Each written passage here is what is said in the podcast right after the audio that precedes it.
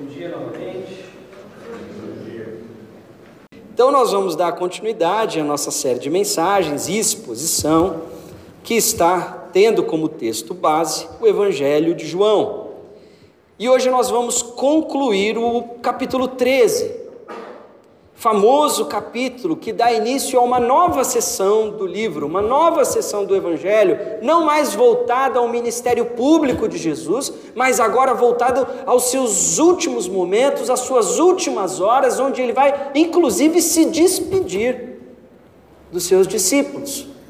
Aqui estão contidos os discursos de despedida de Jesus, as suas últimas falas, aquele conteúdo do seu ensino que era voltado para os discípulos, não para o povo.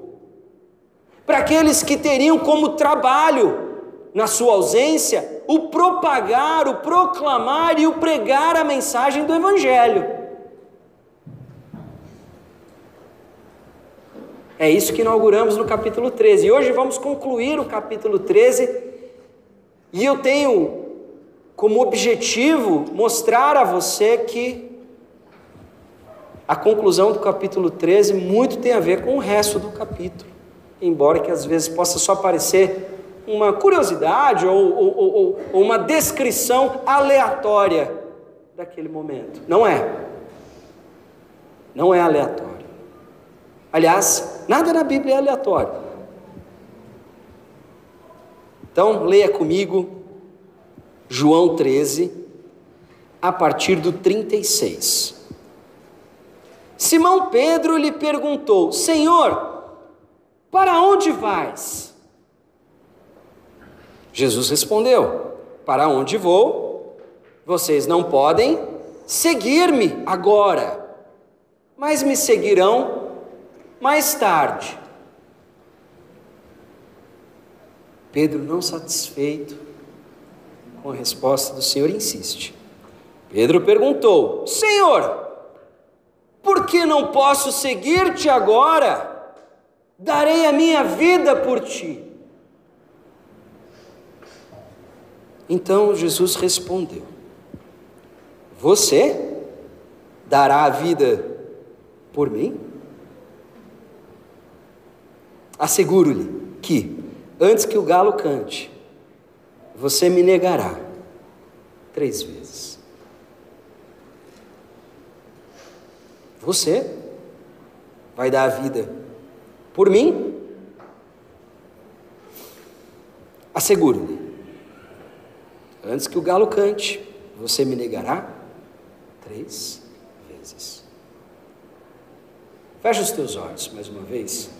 Vamos orar pedindo para que o Santo Espírito de Deus, nessa manhã, apesar das nossas limitações, apesar da dureza do nosso coração, apesar da, é, da, da, nossa incapacidade, apesar da nossa falta de capacidade de compreender a palavra, apesar das limitações do pregador, para que Deus fale conosco essa manhã. Senhor, nosso Deus, nós nos achegamos a Ti clamando, Pai, para que o Senhor fale conosco nessa manhã.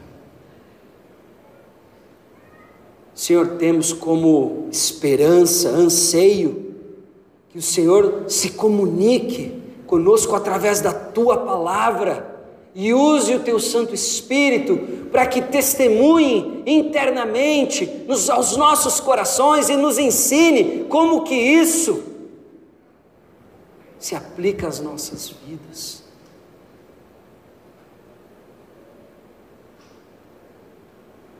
Esse é o nosso clamor, Senhor. Nos transforme. Não queremos apenas absorver informações, queremos ser transformados por elas.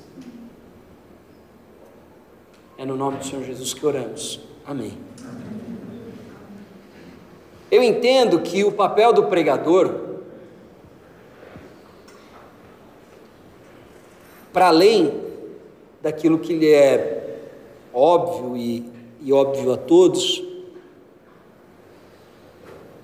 que é transmitir a palavra, é, alimentar o povo com, com a palavra do Senhor, com, com as Sagradas Escrituras, com a exposição das Sagradas Escrituras, também é trabalho do pregador, também é trabalho do pastor preparar a congregação, preparar o povo de Deus para que consiga deglutir, assimilar, digerir este alimento. Porque ele não pode ser digerido de qualquer forma. E a nossa cultura, ela, ela muito nos influencia sem que, de fato, nós estejamos conscientes desse aspecto. Então, nós temos grande dificuldade de entender a palavra de Deus. Primeiro, por causa do pecado. O pecado, ele, ele se apossou do nosso coração. O nosso coração é um coração doente. E nós temos dificuldade de receber a palavra de Deus. Por isso, tanto Satanás como os nossos corações, nós fazemos uso de certos dispositivos e mecanismos para que nós não venhamos a absorver, para que nós não, para que nós rejeitemos de alguma maneira a palavra de Deus, para que nós venhamos a colocar condições para ela. Eu vou te dar alguns exemplos e talvez você se identifique, talvez não, mas talvez com certeza você já ouviu alguém dizer isso. Olha, eu pregação para mim tem que ser assim, bem prática. Na prática, e aí? O que, que eu tenho que fazer? Esse negócio de ficar filosofando, muito legal, mas assim eu quero saber, na prática, qual que é a aplicação? O que eu tenho que fazer? É isso que eu quero. Quero ficar enrolando muito, quero saber aí logo o que, que eu tenho que fazer. Qual que é a orientação, qual que, o que, que Deus está mandando e pronto. Sem muita enrolação. Já ouviu isso? Talvez você já tenha. Isso é um espírito de época. Isso é a nossa cultura falando. Uma cultura moderna. Quando eu digo moderna, não é no sentido de recente é que remete à modernidade, remete a esse período da história onde o homem começou a ficar muito otimista com relação à sua racionalidade, à sua capacidade de entender, à sua capacidade de compreender, processar, de dominar a natureza, de dominar a criação, de dominar o mundo, o conhecimento e colocar tudo isso à sua disposição. E de fato, Deus dotou o homem de grande entendimento, isso é talvez uma das grandes evidências da própria ação de Deus na história. Aliás, é um mandato cultural que nós, de alguma maneira, dominemos a criação e façamos bom uso dela. Obviamente, porque somos pecadores, nem sempre o fazemos, na maioria das vezes não. Mas por que, que eu estou te dizendo isso? De, provavelmente vou dar um número, mas obviamente é um número arredondado, mas de 60% a 70% da Bíblia, que é obviamente já em si um conjunto de livros, 70% delas é narrativa. Está contando uma história. A história do relacionamento de Deus com o seu povo. Nem todos os textos têm instruções práticas e, e, e, e assim, é, bem formuladas ou, ou extremamente claras. Não, nós temos que deduzir, nós temos que aprender do texto o caráter de Deus, os princípios que ali estão à nossa disposição de Deus se relacionando com o seu povo e como que isso desenvolve a história do povo de Deus. E a sua revelação, como que Deus se revela ao seu povo. E o que ele revela? Portanto, quando nos achegamos ao domingo, ao dia do Senhor, nos reunimos como corpo de Cristo, como congregação, como Assembleia dos Santos, comunhão dos santos, daqueles que foram separados e consagrados, e nos dedicamos à leitura da palavra, Não conseguiremos absorver o que Deus tem para nós se já colocarmos essas condições. Olha, precisa ser muito prático, eu quero saber aqui, porque isso, isso modernidade falando. Nós precisamos aprender com a Bíblia, inclusive como nos alimentarmos da palavra. Porque a palavra não é informação, ela é alimento. Já parou para pensar nisso? Ela não é informação que você ouve, ah, aprendi, legal, bacana, que insight, olha que dica legal, vou, acho que vou, eu acho que eu vou absorver isso, eu acho que eu vou assimilar isso nos meus hábitos. Não funciona assim. Primeiro porque o juiz sobre a palavra é você. Nesse caso, nessa situação, nesse exemplo que eu estou te dando. É você que está julgando se você vai usá-la, se você está concordando, se faz sentido. Já começou errado. Você não se aproxima da palavra como juiz. Você se aproxima da palavra quebrantado, humilhado. Para aprender.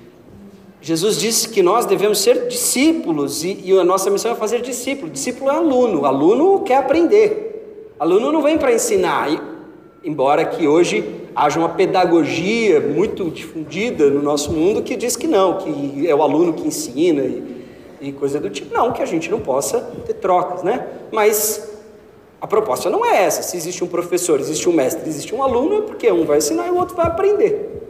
Simples assim. Aquele que se aproxima da palavra buscando ver se concorda e querendo condicionar a maneira como ele, olha, eu aprendo, eu aproveito bem o sermão se ele é assim, se ele não é assim, eu não aprendo bem. Ótimo, bom trabalho. Você... Coração, muito bem. Não é assim. Nós temos diante de nós hoje um texto que nos dá ocasião, nos dá oportunidade para que sejamos humilhados nesse sentido. Temos um bom exemplo que, por que não dizer que um bom representante nosso daqueles que se dizem discípulos de Jesus. Nós temos um bom representante, um bom porta-voz, um bom exemplar, junto a Jesus, conversando com Ele. E nos representando muito bem, fazendo exatamente o que a gente faz.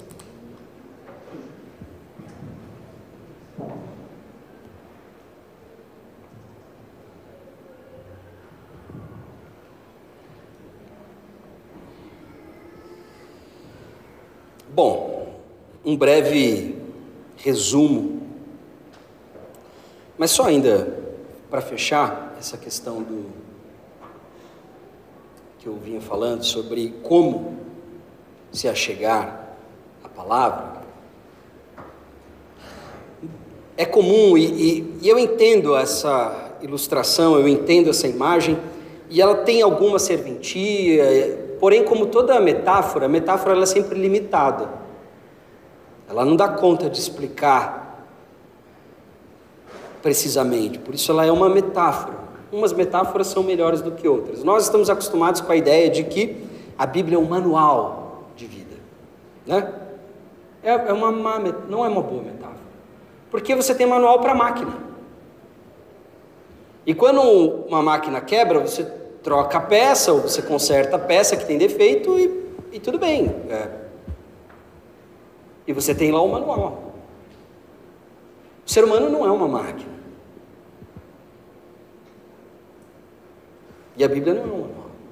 A Bíblia, na sua grande maioria, é um livro de histórias. Tem instruções? Claro que tem instruções. Práticas, tudo na Bíblia é prático. Tudo é prático não deixa de ser prático. O problema é que a Bíblia não se dirige, os autores da Bíblia não se dirigem apenas ao seu intelecto, apenas a tua faculdade que lida com as informações e o processamento dessas informações e a memorização delas. Não, a Bíblia quer falar ao seu coração. O coração é uma das faculdades da alma humana, relacionada aos desejos, às vontades, ao direcionamento da vida, aquelas escolhas que você faz que você não sabe por que você faz, mas existe lá um compromisso, existe uma razão, existe uma determinação, existe uma vontade que está lá escondidinha e a gente não tem acesso, ou pelo menos nem sempre nós temos acesso. Por isso que Jesus diz: Ó, para você descobrir onde está o seu coração, descobre onde estão os teus tesouros.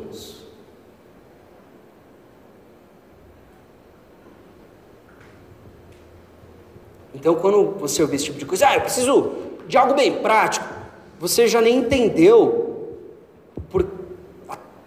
para que faculdade tua a palavra de Deus se dirige. Não te, inform, falei isso uns domingos atrás e repito: informação nova não te transforma. O Evangelho não busca conquistar o teu intelecto, ele busca te humilhar.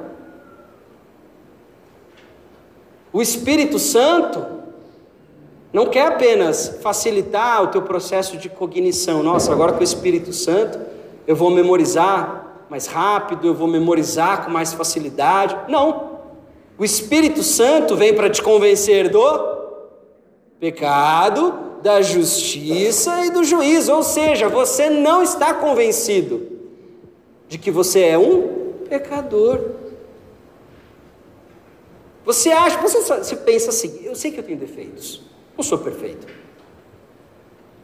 Mas você não entende o que a palavra de Deus está dizendo quando diz que você é um pecador, de que você estava morto ou está morto, de que você é um inimigo de Deus.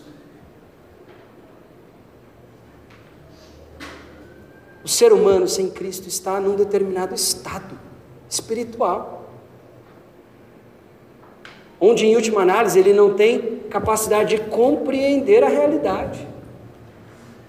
Porque ele não compreende nem aquilo de mais imediato, que é a si mesmo. É como se você quisesse ver algo usando um óculos sujo, arranhado.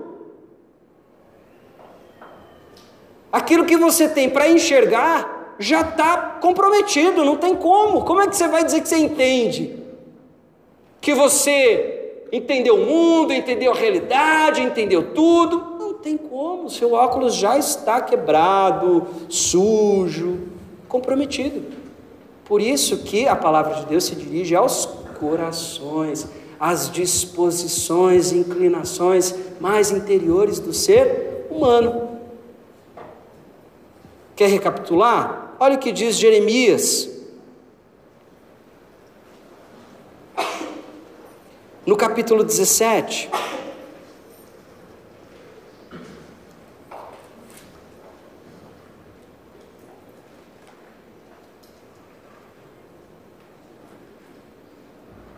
No verso 9, Jeremias 17, Jeremias, o profeta, Deus falando por ele: o que, que ele diz a respeito dessa faculdade da alma humana?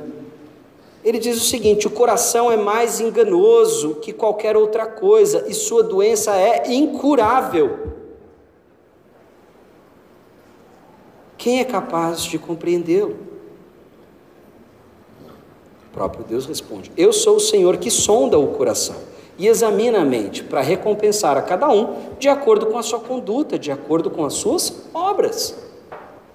Mais para frente, um pouco, em Ezequiel, no capítulo 36, nós temos aqui uma das expressões da nova aliança, daquilo que em Cristo Deus está fazendo com os seus escolhidos, com os seus eleitos, não é com o mundo todo, com os seus escolhidos. Deus falando por Ezequiel: Darei a vocês um novo coração, e porei um espírito novo em vocês. Tirarei de vocês o coração de pedra e lhes darei um coração de carne. Porei o meu espírito em vocês e os levarei a agirem segundo os meus decretos e a obedecerem fielmente as minhas leis. Quando você está ouvindo a palavra do Senhor, o foco dela não é o teu juízo, não é a faculdade do juízo, do intelecto, são os teus afetos, são as tuas convicções e crenças mais profundas, as quais você tem dificuldade, como eu disse anteriormente, muitas vezes de reconhecê-las, de estar ciente delas. Porque o que de certa forma, de cabo a rabo na Bíblia, está sendo dito para nós é: você não se conhece. Você ou não se conhece tão bem quanto você acha que você se conhece.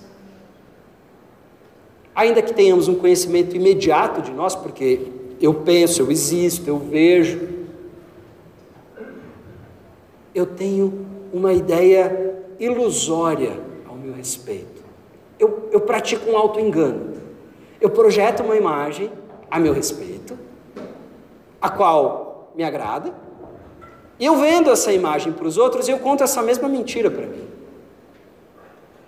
Eu pratico um auto-engano, eu pratico uma ilusão. O texto de hoje talvez não tenha uma instrução muito clara para você. Faça isso, faça aquilo, venda isso, vá para lá. O texto de hoje nos dá grande oportunidade de nos lembrarmos qual é o objetivo da palavra de Deus. Nos lembrarmos falas de Jesus ainda em João, quando ele diz: Eu sou a luz do mundo. Aqueles que ficam nas trevas, ficam nas trevas porque não querem vir à luz e ter sua obra, sua identidade exposta. João 3.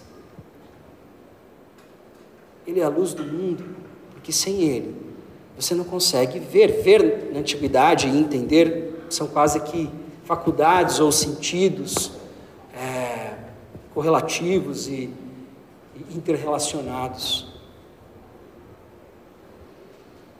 Sem Jesus eu não consigo entender nem o que há fora e nem o que há dentro de mim. Um dos grandes propósitos da comunhão cristã de nos submetermos à comunhão, à vida de comunidade, em igreja, sendo orientados, pastoreados pela palavra, dividindo a vida, as cargas, é porque é nesse ambiente onde nós vamos descobrir quem somos. Você não sabe o que você precisa. Você sabe que tem algo de errado com você. Mas você não sabe qual que é o remédio, porque você não é o médico, você é só o paciente. E agora eu volto ao texto base dessa manhã. Feita essa introdução, para que você leia o texto dessa perspectiva. Não é informação, é o destino dele. Lembra que nós começamos o, o capítulo 13 com, com o narrador João dizendo para nós que naquele momento Jesus quis demonstrar a plenitude, a perfeição do seu amor. E então ele encena uma parábola onde ali ele se veste de escravo e lava os pés dos discípulos. Quem que se opõe a isso mesmo? Pedro. Dizendo o quê? Não, jamais deixarei o Senhor me lavar. Porque Ele sabe o que ele precisa, é claro.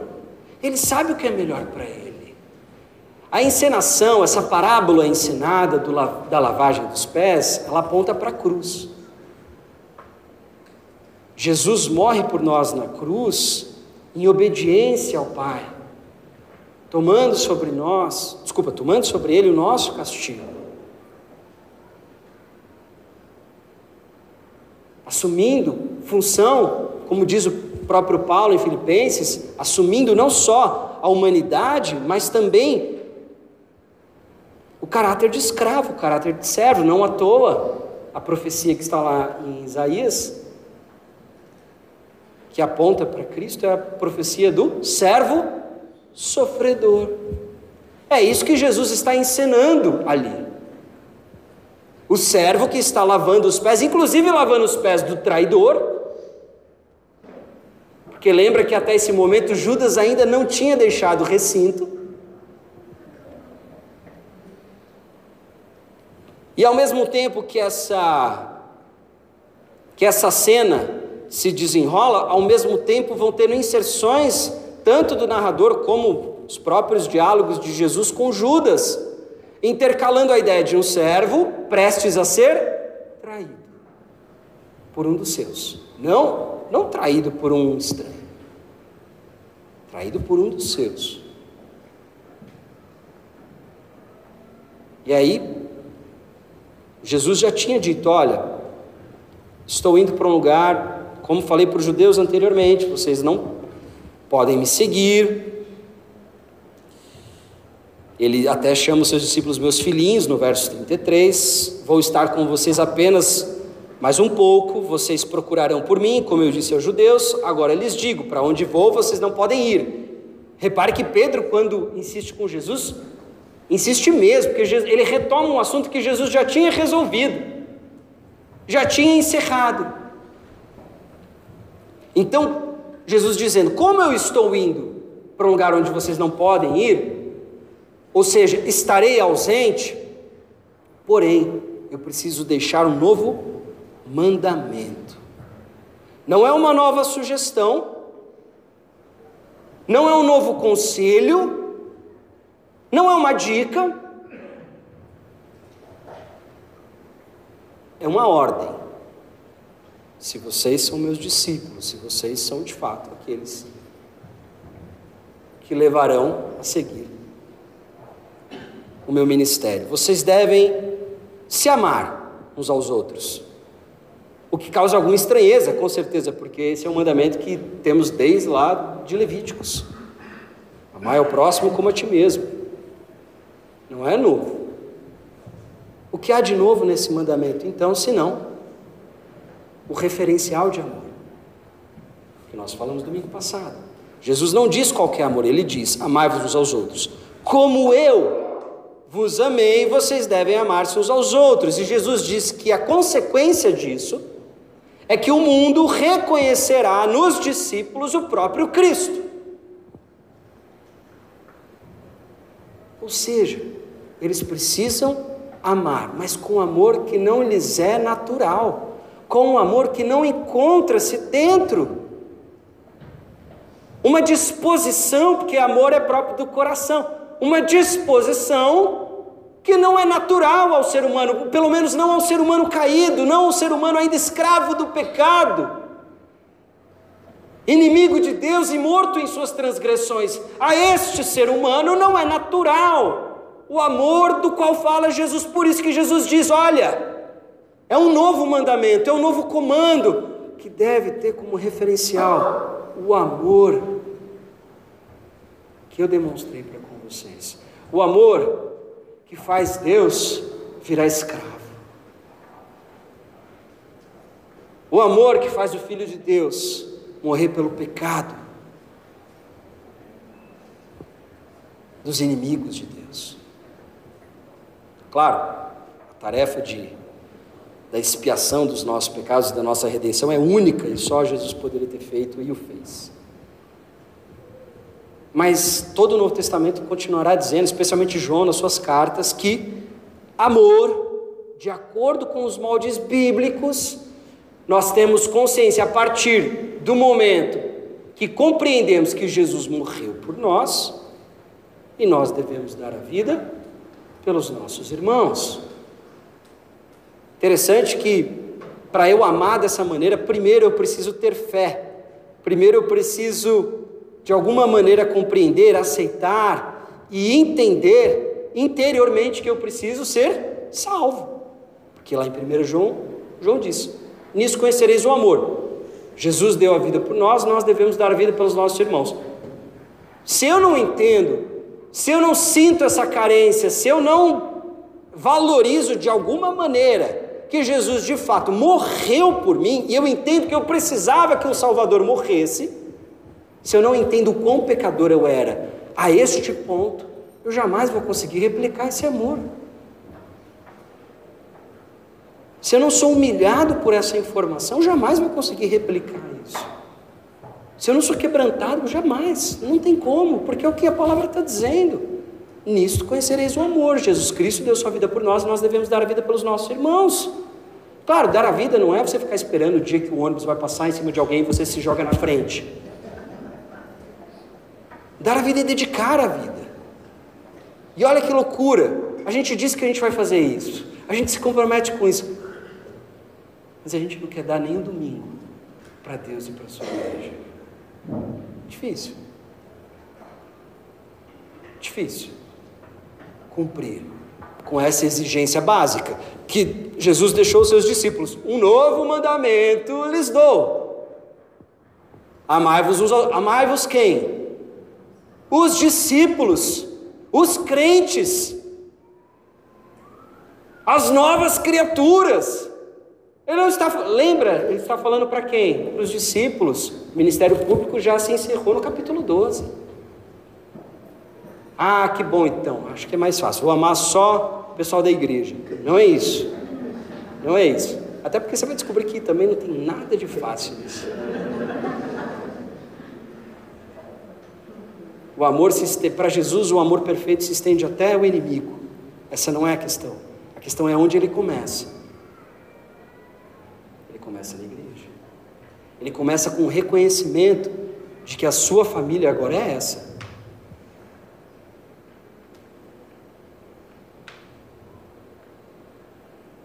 Essa é a afirmação do Novo Testamento. Não que exclua a sua família de sangue. Aliás, melhor se, se ela também estiver aqui. Mas agora isso é uma família. Digo aqui, a igreja de Cristo, né? na sua amplitude, não, não nas suas manifestações locais. E é interessante porque essa é a fala, talvez uma fala bem poderosa, talvez, óbvio que é, uma fala bem poderosa, bem clara, bem audível de Jesus, dizendo: Olha, vocês não sabem amar. Na minha ausência vocês vão ter que se amar, mas o padrão vai mudar. Porque ninguém vai encontrar eu em vocês, ninguém vai reconhecer os meus traços, os meus, o meu caráter em vocês, se vocês se amarem como vocês se amam normalmente.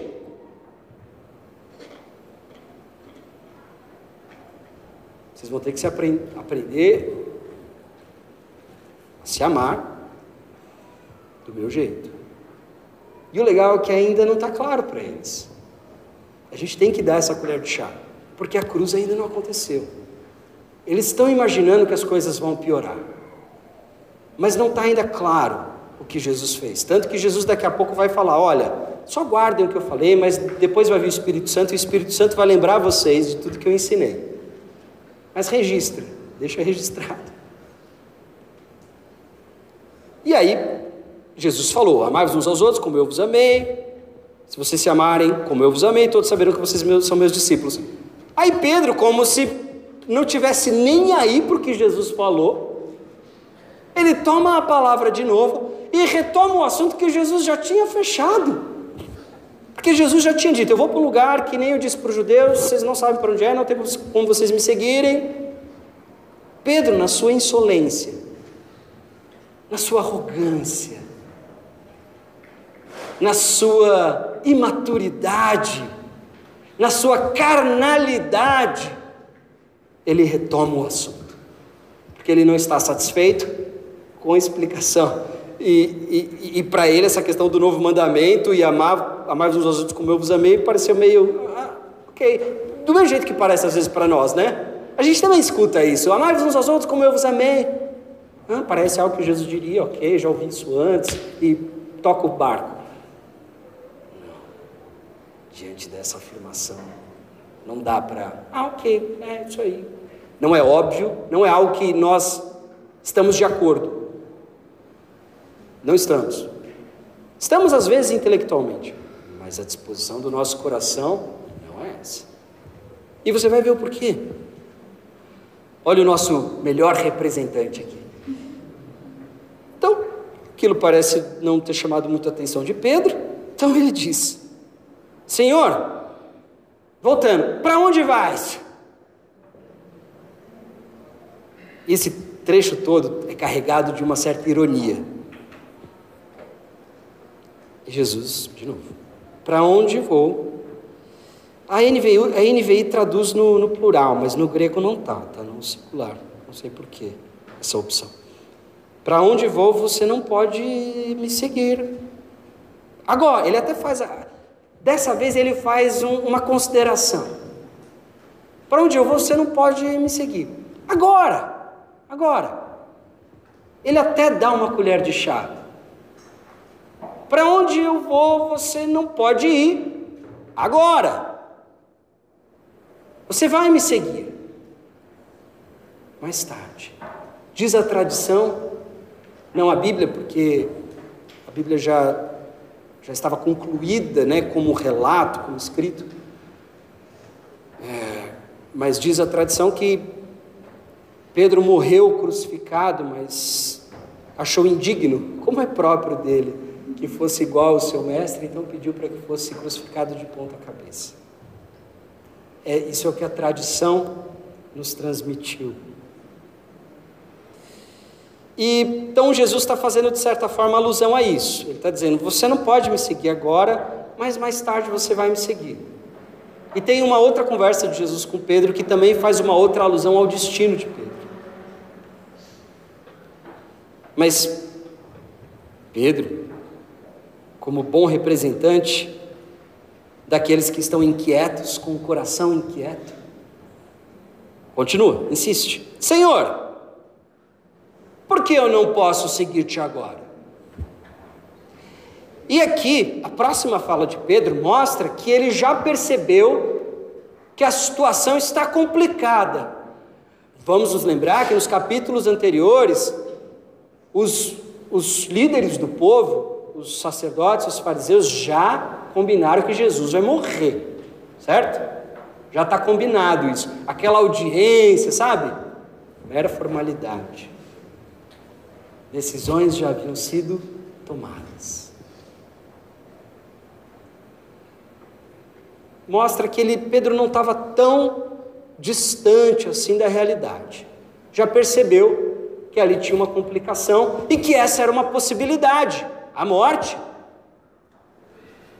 E Pedro disse: Senhor, por que, que eu não posso te seguir? O que me impede de fazê-lo não sabes que estou disposto a morrer por ti?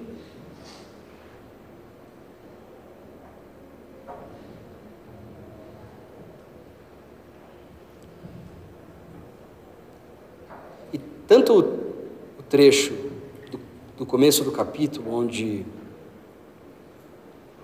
onde Pedro se nega a ser lavado por Jesus, como esse trecho agora, nos lembram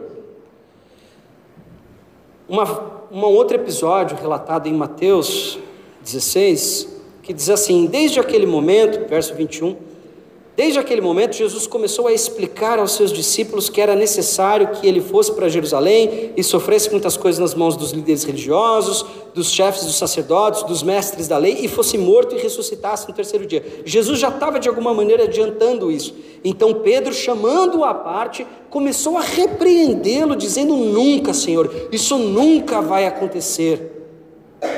Jesus virou e disse a Pedro: Para trás de mim, Satanás. Você é uma pedra de tropeço para mim e não pensa nas coisas de Deus, mas nas coisas dos homens. Estamos diante de uma situação muito semelhante. Muito semelhante, um trecho análogo, como nós diríamos, mas com as características de João, registrando aqui aqueles eventos da sua perspectiva. E nós temos o que? Nós temos Pedro dizendo: Senhor, eu te amo. Eu estou profundamente comprometido contigo, e comprometido não é de qualquer maneira, estou comprometido com o Senhor até a morte, eu morreria por ti. Sabe que a gente canta às vezes? Darei a minha vida ao Senhor, tudo entregarei. Sabe? Pois é, Pedro estava dizendo isso para ele. Em outras palavras, Pedro estava dizendo: Senhor, Eu sou este que te ama, este que está profundamente comprometido contigo. Senhor, o Senhor até, acho que o Senhor não entendeu bem. O Senhor está passando por um momento difícil, mas eu vou te ajudar, vou te socorrer. O Senhor está um pouco confuso agora.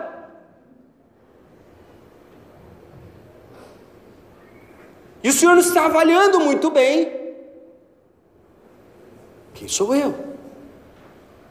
Está dizendo que eu não posso te seguir? Que absurdo!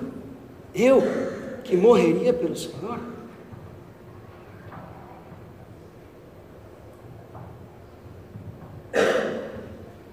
Então Jesus responde, da maneira como lhe é muito própria, com uma boa dose de ironia.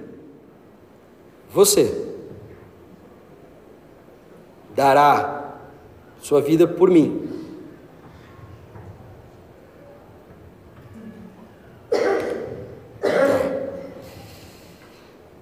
Deixa eu te falar um negócio, Pedro. É, eu não quero me gabar aqui de que eu sei o futuro. E eu nem estou aqui querendo mostrar, olha como eu sei as coisas que vão acontecer. Não é isso que Jesus está fazendo aqui, tá? Jesus não está demonstrando a sua onisciência, a sua participação. Não é esse o ponto. O ponto é, Pedro está dizendo: olha, eu sou esse que vai dar a vida pelo Senhor. E ele está dizendo: Pedro, antes que o galo cante hoje, você vai me negar ainda três vezes. Senhor Jesus, eu te dou a minha vida, eu te dou tudo. Precisa de alguma coisa na igreja? Eu resolvo, eu faço, eu vou, eu vou, eu pego a cadeira, eu levo a cadeira, eu, eu conserto, eu trago, eu compro, eu dou. Pode deixar comigo, eu faço tudo, porque eu sou um discípulo de Jesus. Não, não, não, não, não, não vai faltar nada porque eu resolvo tudo.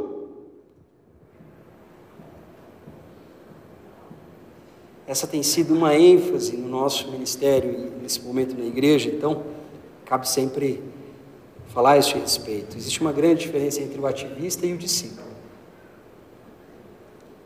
O ativista usa as atividades dele, no que diz respeito ao reino e ao ministério, para fugir de Jesus, para se esconder dele, para não ser confrontado por ele.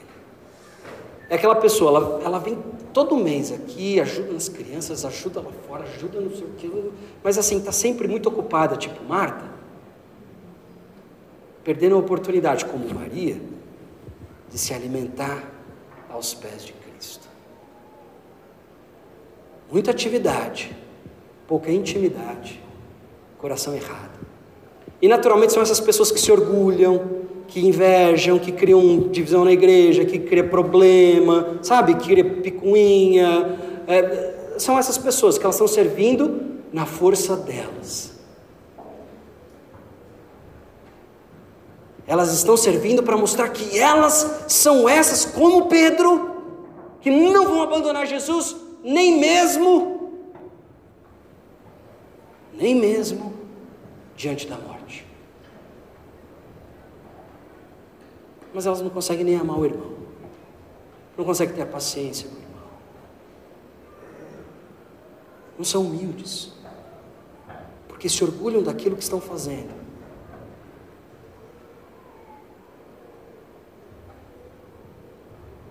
Rápido, são rápidos para criticar, lentos, quase, quase um, um, um uma lesma assim, né, para em direção ao arrependimento e ao pedido de perdão.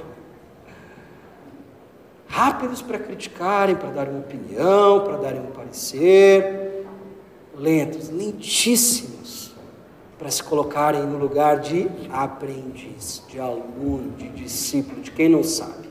Tem que obedecer, tem que ouvir, tem que aprender.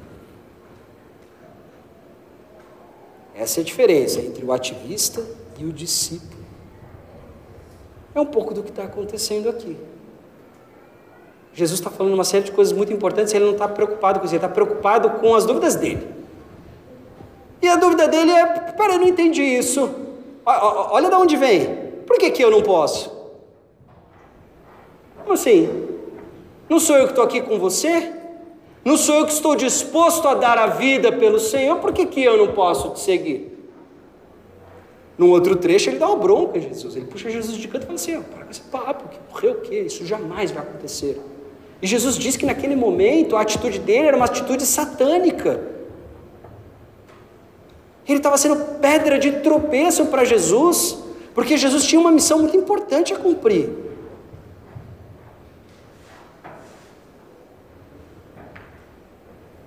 Isso é próprio de uma pessoa que ainda não entendeu o que Jesus fez e veio fazer. Mas a gente dá um desconto para Pedro. Ele ainda não. Ele, é diferente do que, pelo menos espero que seja o caso da maioria de nós aqui, ele ainda não tinha sido encontrado pelo Santo Espírito de Deus, habitado pelo Santo Espírito de Deus.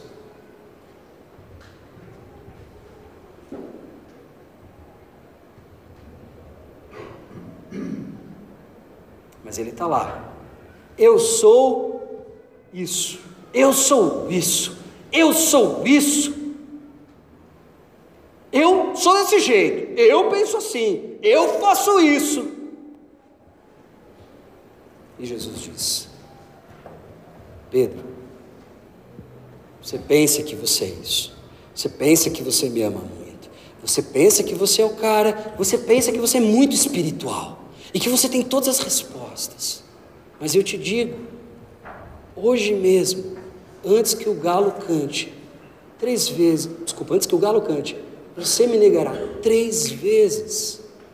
Pedro, você pensa que você é isso daqui mas você é isso daqui.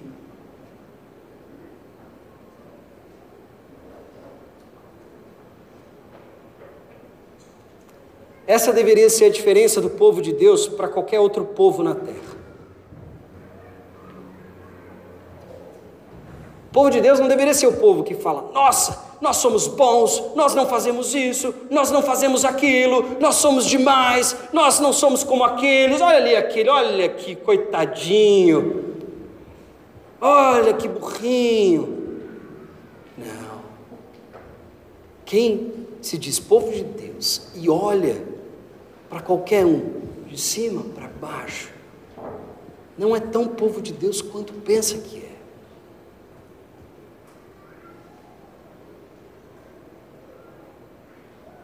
O povo de Deus deveria ser aquele povo que diz, como aquele homem disse para Jesus: Eu creio, mas me ajuda na minha incredulidade.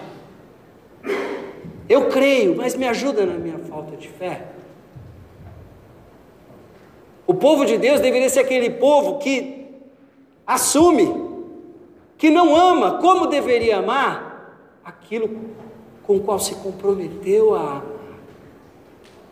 Porque entende que, em última instância, mesmo o querer, como realizar, vem do próprio Deus, porque entende que não há nova vida, não há é, nova humanidade, não há espiritualidade, não há caminhada, não há fé, não há nada sem a obra do Senhor Jesus Cristo. Isso é crer na graça, isso é ser salvo pela graça. Não é você se abster da santificação e se esforçar de forma diligente para obedecer Jesus. Isso daí é a graça barata, do qual Bonhoeffer fala no seu livro, O Discipulado. Ser salvo pela graça, crer na graça, é crer que nem mesmo o desejar nem mesmo o ansiar, nem mesmo a convicção de que eu preciso de um Salvador me seria acessível não fosse o esforço, não fosse o trabalho, não fosse a ação redentora do Senhor Jesus Cristo. E é óbvio que é por isso que Pedro não consegue entender, ele ainda não viu. Mas isso foi registrado para nossa edificação. Ele é um homem que passou os últimos três anos lado a lado com Jesus. Acordava com Jesus, dormia com Jesus, viu Jesus realizar todos os seus milagres. Ele viu Jesus ressuscitar Lázaro.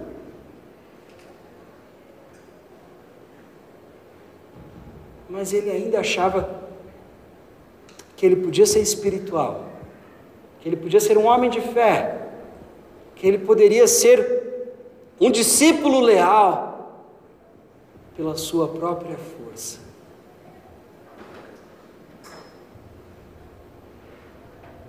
Esse é o erro. Você tem, falando de forma geral, você tem muitas pessoas que se dizem evangélicos e cristãos. Uns dizem da boca para fora mesmo, e outros são fervorosos, são moralistas, são superiores a tudo. E nesses, nesses, aqueles que se consideram muito crentes, aqueles que falam muito, reparem nisso. São esses que correm o risco de achar que podem ser crentes sem Jesus, que podem ser fiéis sem Jesus. São aqueles que dispensam Jesus para serem crentes, porque são muito crentes, porque fazem isso, porque fazem aquilo, ou jamais farei aquilo que o outro fez. A palavra de Deus não está interessada em te dar novas informações para você anotar e falar: olha que interessante, informações contemplativas. Nossa, gostei muito dessa citação, acho que eu vou, vou refletir sobre ela. Não, não, não, não. A palavra de Deus quer te humilhar, quer te levar à humilhação, quer te tornar humilde, quer te quebrantar, quer quebrar o seu coração, quer dizer para você o seguinte: olha, eu te amo. Jesus falando, eu te amo mas você não é quem você pensa que você é. Você não é tão santo, você não é tão fervoroso, você não é tão fiel, você não é tão leal e você não crê tanto assim.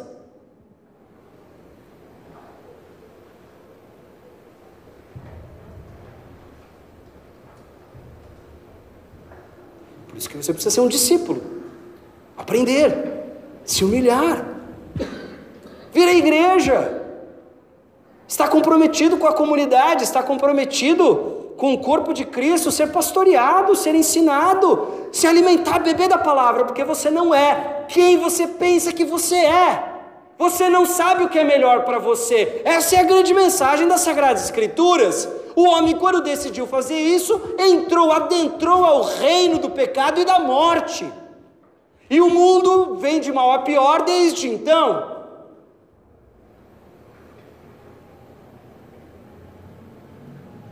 E Jesus veio para te dizer: você não é tão espiritual quanto você pensa que você é. Ah, não sei se eu concordo, isso daí está julgando. Pois é, o bom é que não sou eu que estou te julgando, é o próprio Jesus.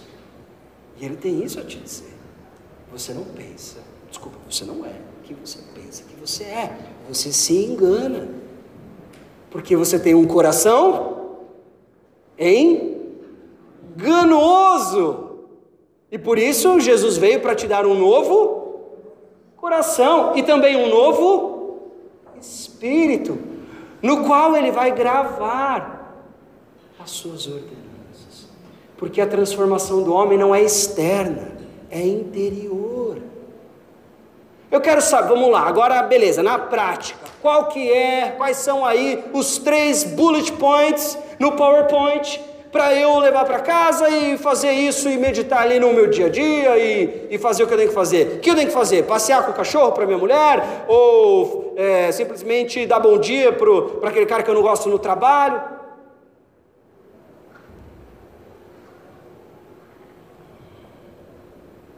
perda de tempo você usar o púlpito para dar esse tipo de dica. Isso é uma coisa própria de uma palestra de autoajuda ou qualquer outra coisa do tipo.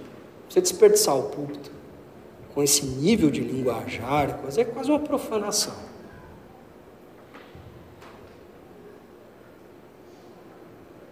Você não precisa dessas dicas. Você precisa do Espírito Santo em você. Mas que diz a palavra que a fé vem pelo ouvir do Evangelho pregado a você. A ocasião do agir do Espírito é o culto, é a reunião, é a celebração do corpo de Cristo. Paulo em Efésios, Paulo em Colossenses. O que a palavra de Deus está te dizendo hoje é: você não é quem você pensa que você é. E não é simplesmente um distúrbio de identidade, uma outra identidade aleatória. Não é isso. Você não se pensa criatura. Você se pensa criador. Você se pensa senhor do seu destino, capaz de conseguir dar sentido à própria vida e ser feliz por si mesmo. Capaz de ser espiritual, capaz de ser piedoso, religioso ou não, ou capaz de ser uma boa pessoa e não preciso de nada de religião. Uau, é mesmo. É uma lógica ruim. Falando logicamente, porque se existe um Criador, não tem como você ser bom neste mundo e não está em contato com o Criador, porque foi ele quem estabeleceu o propósito para a criação dele. Logicamente falando, é um mau argumento. Eu não preciso de Deus para ser uma boa pessoa. Então você vai ter que admitir que Deus não existe, que nada criou esse mundo. Então aí, se você admitir isso, você vai ter que admitir também que não existem regras absolutas. E que o certo e o errado depende de você mesmo. Que de certa forma é o que acontece no Éden, quando Adão e Eva são tentados a serem conhecedores do bem e do mal.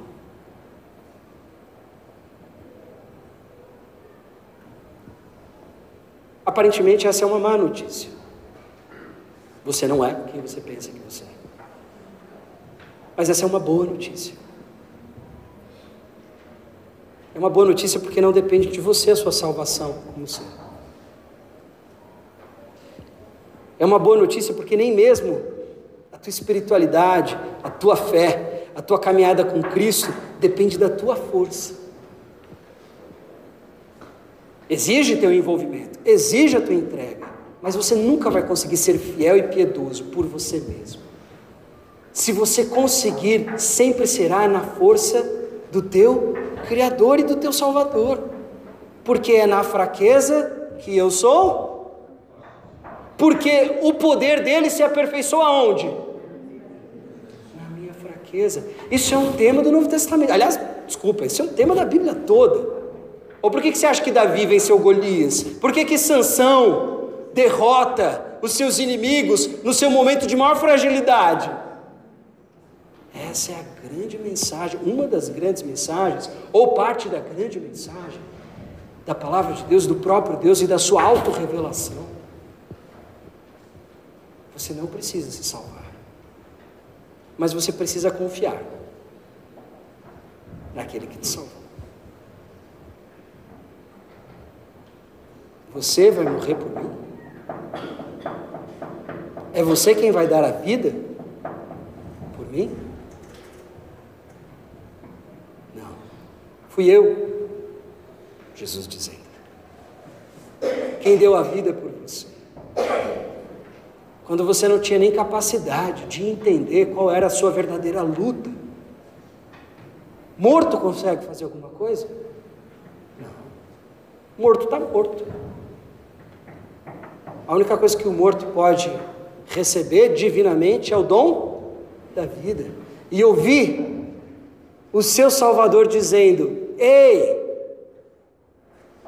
Maria, José, Lázaro, Felipe, Lucas, Marcos, Tiago, venham. Venham à luz. Saiam das trevas. Eu vos chamo. Acorda, desperta. Que mérito podemos nós reivindicar quando nem mesmo conseguimos dar a vida a nós mesmos?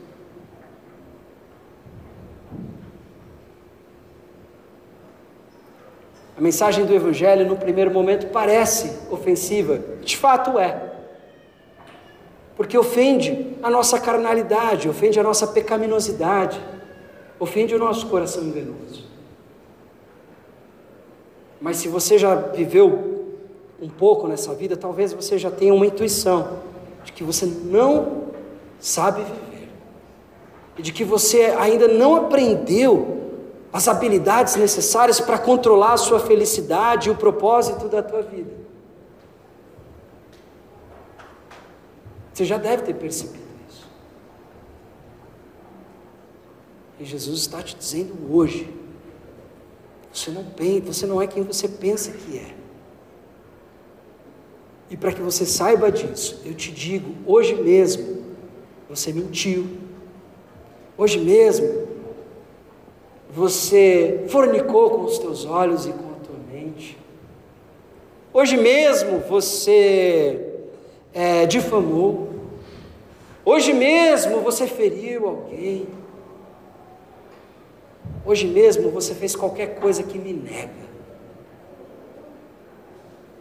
Hoje mesmo. Você ofendeu alguém que você ama. Você usou alguém que você diz amar para os teus caprichos. Hoje mesmo, você deu provas de que você não é aquele que você diz enquanto canta. E eu não estou te dizendo isso para ser legalista, para falar, olha, você está completamente errado, olha eu. Não, eu estou com você. Eu estou com você. Sabe aquelas pessoas, essas sim são as verdadeiras pessoas legalistas, que dizem, ah, a igreja é cheia de pessoas hipócritas. Sim, a começar do pastor, porque eu não sou quem eu gostaria de ser na minha carnalidade. Eu não amo a Deus como eu me comprometo a amar. Eu vivo na dependência da graça dele, um dia de cada vez. Levando a sério o processo de santificação, mortificando a minha carne, com os meus desejos e as minhas tendências pecaminosas, mas nunca confiando que eu posso conseguir por mim mesmo. Do contrário, é uma mentira. Do contrário, estamos vivendo um faz de conta. Você não vai conseguir. Essa é a boa notícia. Confie, se entrega, se submeta. Abandone o teu juízo de avaliação, o teu intelecto que você passou tantos anos, sabe, aprimorando com diplomas e sei lá mais o que. Joga fora. Não no que diz respeito ao seu trabalho ou qualquer outra coisa tipo. Faça bom uso disso, mas diante de Deus, joga fora isso. Quem é você? Quem sou eu? Jesus é a verdade. Qualquer outra coisa é só minha opinião.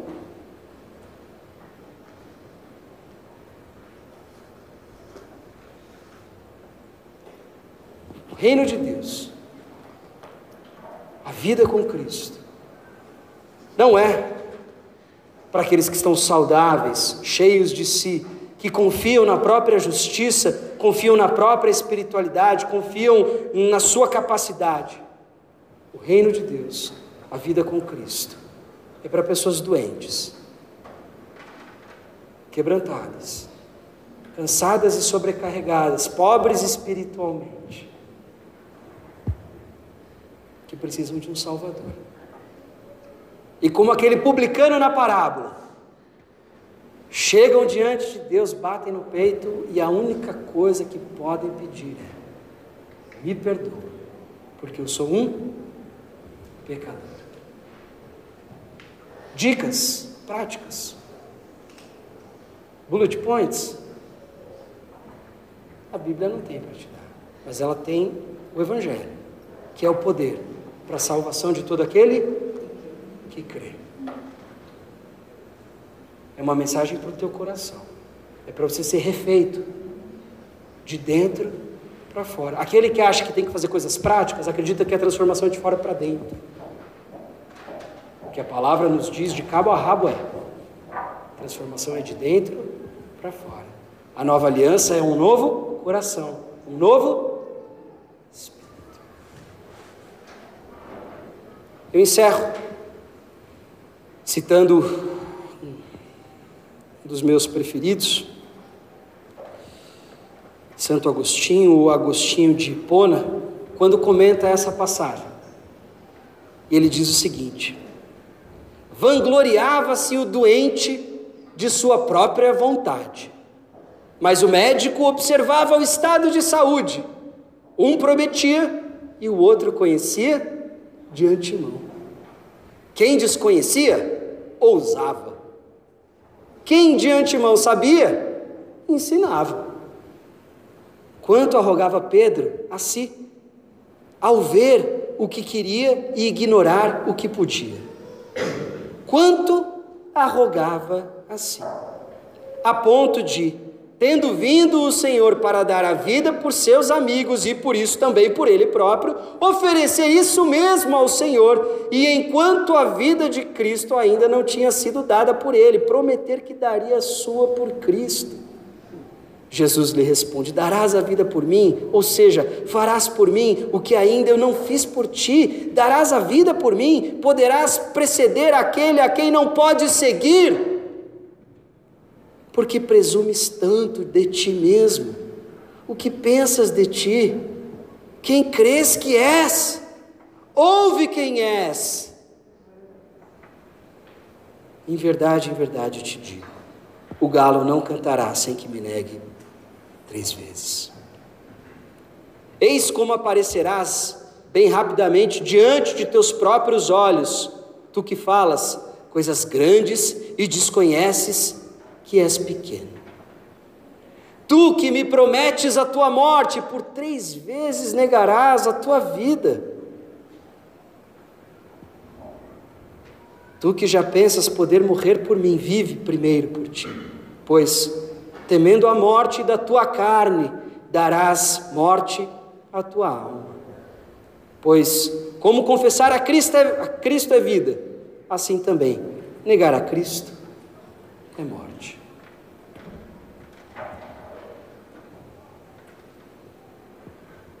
Quem pensa que és? A palavra de Deus tem sempre como objetivo, portanto, o sermão também, humilhar o pecador, exaltar o Senhor e esclarecer o caminho, as ordenanças, os mandamentos de Deus. Nunca ache que você vai para o sermão para receber informações que você vai poder ou não usar, ou achar interessantes, ou contemplá-las como se você fizesse com uma palestra. A palavra de Deus é poder poder para a nossa transformação.